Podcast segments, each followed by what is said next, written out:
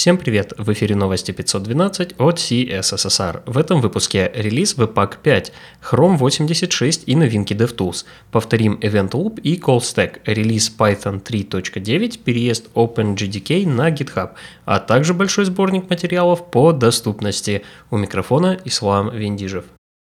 Интересные публикации.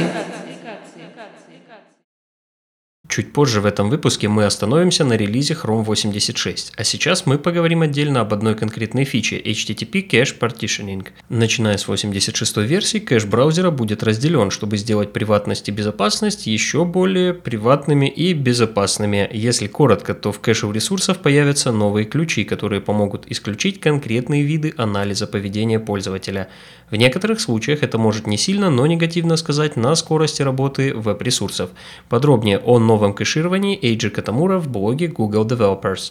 Кстати, если я не ошибаюсь, по этому же принципу ресурсы кэширует Safari и уже давно, с 2013 или 2014 года.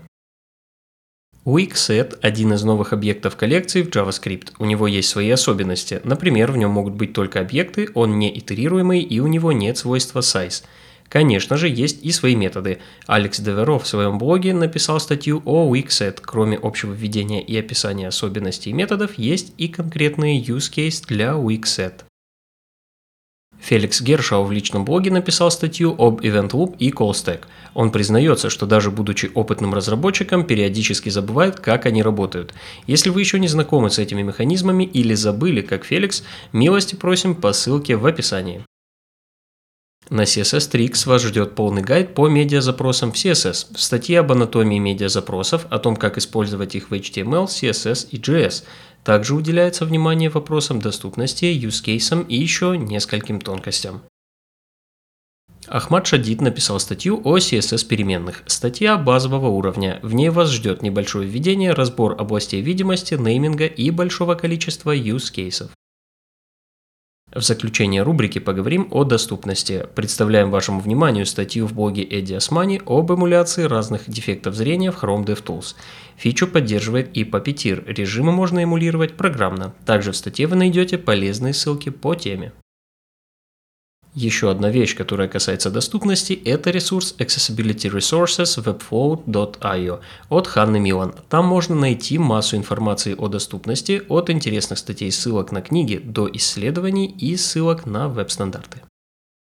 Новости релизов. Webpack 5 выкатился, была улучшена скорость сборки и улучшена поддержка долгосрочного кэширования бандлов. Прокачали трешейкинг, полифилы для Node.js модулей удалили, а сборка теперь может генерироваться в ES 2015. Добавлена новая фича Module Federation. Говорят, просто киллер фича, упростит во много раз код-шеринг и разработку несколькими командами. В описании выпуска помимо самого релиза мы добавим и доклад о фиче Module Federation от Зака Джексона, ее соавтора. Состоялся релиз Chrome 86. Теперь файл System Access API для доступа к файловой системе доступен по умолчанию. В CSS появилась поддержка псевдокласса Focus Visible. Начался процесс удаления поддержки FTP. В Chrome DevTools добавлена новая панель медиа. Еще теперь можно сделать скриншот любого узла дом дерева. Да, прямо как в Firefox. Еще теперь можно эмулировать бездействие пользователя и режим экономии трафика. И это еще не все. Подробный обзор в видео от Пита Лепажа. Доступна 114 версия Safari Technology Preview. Большая работа была проделана над вкладками Web Inspector, была добавлена поддержка некоторых методов интернационализации для JavaScript и исправлено несколько багов и оптимизирована производительность. Был добавлен lazy loading для iframe. С полным списком изменений можно ознакомиться в блоге WebKit. Команда NPM выкатила седьмой мажорный релиз. В новой версии пакетного менеджера улучшена производительность и работа с зависимостями. Появилась фича Workspaces. NPM 7 будет поставляться с Node.js 15 со следующей недели. Эта версия не будет помечена как latest, пока не достигнет уровня надежности для включения в LTS-версию, но вы сможете ее установить. Подробности, как попробовать NPM 7 и какие есть breaking changes, вы узнаете по ссылке в описании. Доступна новая версия Python 3.9. В этой версии можно объединять словари при помощи специального оператора. Были добавлены новые строковые методы для удаления суффиксов и префиксов. Еще появился type hinting и новый парсер. Python не единственный язык программирования с обновлением. Вышел Rust 1.47. В этой версии отображение бэктрейса сделали более лаконичным и понятным. При желании при помощи специального флага можно включить отображение полного бэктрейса. Также Rust теперь работает с LLVM 11. Также на этой неделе отметим релиз сервера Nginx Unit 1.20.0, ядра Linux 5.9 и Red Hat Enterprise Linux 7.9. К другим новостям. Google продолжает расширять поддержку HTTP 3. 25% пользователей Chrome уже пользуются протоколом в тестовом режиме. Результаты радуют Google, и это число планируется увеличить. Кардинального и резкого перехода на новый протокол, конечно же, не будет. Все сделают постепенно. Заодно приложу один из первых общих разборов протокола в переводе на Хабре.